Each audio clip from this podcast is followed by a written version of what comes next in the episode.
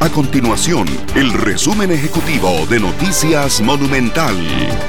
Hola, mi nombre es Alejandro Meléndez y estas son las informaciones más importantes del día en Noticias Monumental.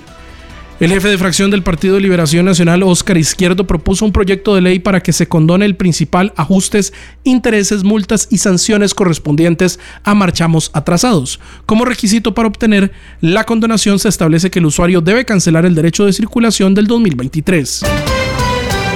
El Ministerio de Economía, Industria y Comercio, el MEIC, emitió una serie de recomendaciones para quienes piensan comprar juguetes como regalo para el Día del Niño, el cual se celebra el próximo sábado 9 de septiembre. Además, el MEIC recordó a los comerciantes que deben ofrecer productos seguros, en especial cuando quienes terminan usando esos bienes son menores de edad.